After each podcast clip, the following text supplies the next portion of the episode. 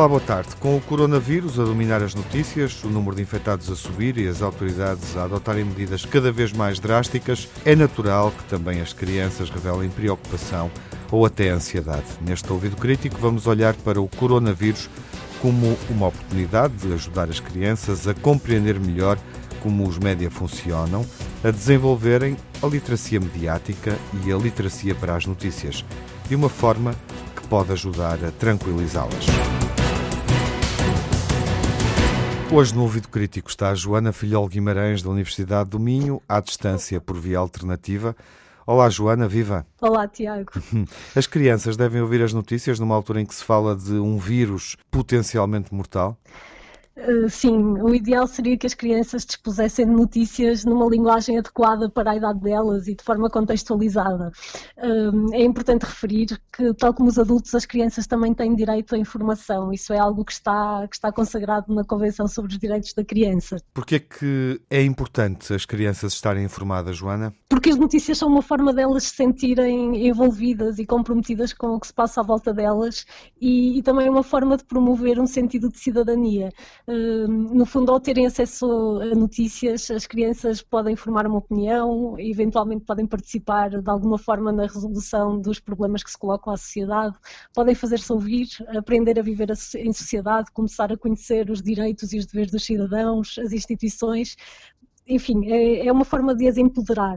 E numa altura destas, em que elas ouvem falar do coronavírus em todos os lados, é muito importante que os pais expliquem o que se está a passar, que assumam um papel de mediadores, claro, sempre de acordo com a idade das crianças. E, e muito importante também é que ouçam aquilo que elas têm, têm a dizer. Uhum.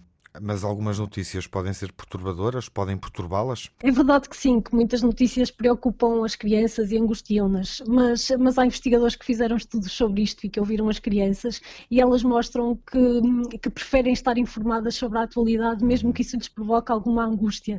Porque aqui também é fácil pensarmos, não é? Eu estar informadas também as ajuda a perceber o que se passa, a poderem expressar as, as preocupações, a, a saberem como se proteger, é algo a que elas têm direito, tal como os adultos, e isso tudo também as tranquiliza. Obviamente aqui estamos a falar de crianças a partir dos 8 anos de idade, que é a altura em que elas começam a distinguir realidade uhum. e ficção e a desenvolver uhum. a capacidade de empatia e por isso podem compreender melhor as notícias.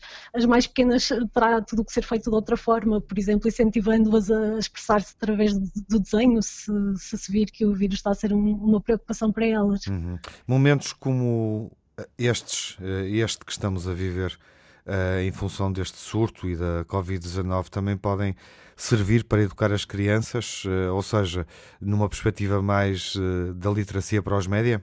Sim, eu acho que sim, acho que é uma ótima oportunidade para o fazermos, porque há questões que se tornam muito mais evidentes numa situação extrema como esta que estamos a viver. É, é uma boa altura, por exemplo, para lhes falar sobre o perigo da desinformação e das notícias falsas, ou seja, agora temos muitos exemplos de, em que é possível perceber as consequências que a difusão de informação falsa pode ter na segurança de toda, de toda a comunidade. É também uma boa oportunidade para reforçar a importância de consultar fontes fidedignas, de verificar a autenticidade dos conteúdos antes de os partilharmos, porque se os partilharmos e forem conteúdos falsos, estamos a contribuir para essa desinformação. É uma boa oportunidade para explicar, por exemplo, que diferencia as notícias de outras formas de conteúdo, explicar que o código deontológico a que os jornalistas estão obrigados no exercício da sua profissão assegura um maior grau de dignidade da informação que veiculam. São algumas, eh, algumas mensagens que se podem transmitir melhor nesta altura. E o que é que, em termos mediáticos, os pais podem fazer para diminuir a ansiedade das crianças? Olha, eu diria que, além da, da, ansiedade das crianças, podem fazer algo também para diminuir a ansiedade deles próprios. Uma boa ideia será não estar a ver notícias em permanência. Uh, todos sabemos que estar informado e bem informado é fundamental, mas não é preciso estar a ver notícias a toda a hora. Estar sempre a ouvir falar sobre o mesmo pode nos dar, tanto a nós como às crianças, a sensação de que o problema tem uma dimensão ainda maior e de que o risco que se corre é enorme. E isso não é bom porque, porque gera medo e, como sabemos, o medo paralisa. E, e isto também é, um, é, uma importante aprendizagem sobre os médias. É? Os médias têm uma influência muito grande na percepção que nós temos da realidade, do que está a acontecer, e é bom que tenhamos esta, esta noção presente.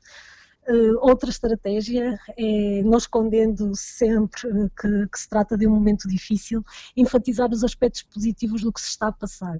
Por exemplo, dar mais atenção aos casos recuperados em vez uhum. das mortes, explicar que a maioria dos doentes tem sintomas ligeiros e que as crianças não são tão afetadas, uh, mostrar ações de solidariedade que estão a ser desenvolvidas uma coisa, uma coisa muito importante é pôr a tónica em tudo aquilo que podemos fazer para evitar o vírus e, e, e que já todos sabemos, não é? Não levar as mãos à cara, não dar beijos, abraços, essas coisas. Porque isto faz com que concentremos as atenções naquilo sobre o que temos controle. E a falta de controle é precisamente um dos fatores que mais contribui para a ansiedade e para o medo.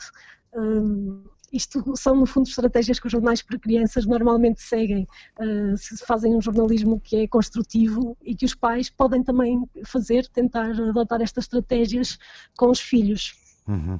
Só, Joana. só te queria dizer mais uma coisa, que é importante que os pais não se mostrem ansiosos e alarmistas, uhum. não é? Caso uhum. contrário, eles vão transmitir essas emoções às crianças e, e, pronto, é aquilo que já referimos, que estejam muito disponíveis para ouvi-las, responderem às perguntas que eles fazem e não desvalorizar o que elas estão a sentir. Claro. Ainda sobre essa aprendizagem relativa aos média e sobre as notícias, é interessante eh, abordar eh, a questão do viés de negatividade, algo que já fizemos num episódio anterior do Ouvido Crítico e que poderemos eventualmente voltar a fazer num outro uh, momento. Obrigado, Joana, pela presença neste, uh, nesta conversa pedagógica dedicada aos pais, mas sobretudo aos mais pequenos. Obrigada, Tiago.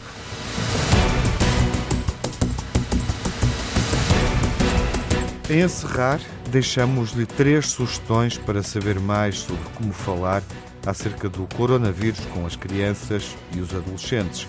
A Unicef escreveu um artigo na página em inglês, não está ainda traduzido para a página portuguesa, sobre como falar com os filhos acerca deste problema. Encontra-se em unicef.org. Em Espanha, a plataforma de infância põe ao dispor uma série de recursos que facilitam também a abordagem do tema. Encontra-os em plataformadeinfância.org. Por fim, o noticiário da RTP para crianças, o Radar XS, falou na última sexta-feira sobre o coronavírus de uma forma adequada para elas perceberem o que está a acontecer e o que devem fazer. Escrevendo no Google Radar XS 2020, 2020, acede-se facilmente a todos os noticiários deste jornal que vai para o ar na RTP2 às sextas-feiras ao fim da tarde.